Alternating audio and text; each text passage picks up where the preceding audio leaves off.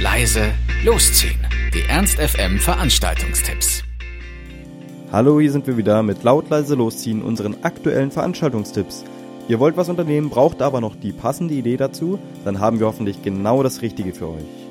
Ihr habt heute Abend noch nichts vor und Bock auf Hip-Hop? Dann auf in die Glocke, da gibt's nämlich heute Just to Get a Rap und die präsentieren euch ihr abwechslungsreiches Programm ähm, für alle Hip-Hop-Heads aus Hannover. Es geht los um 23 Uhr und der Eintritt kostet 3 Euro.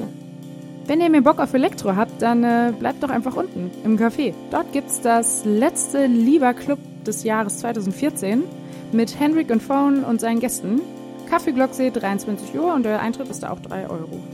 Nicht nur die 90er-Partys haben wir dieses Mal oft im Programm, sondern auch den guten Captain Kirk. Der war ja am Freitag schon im Fairhaus Linden-Limmer.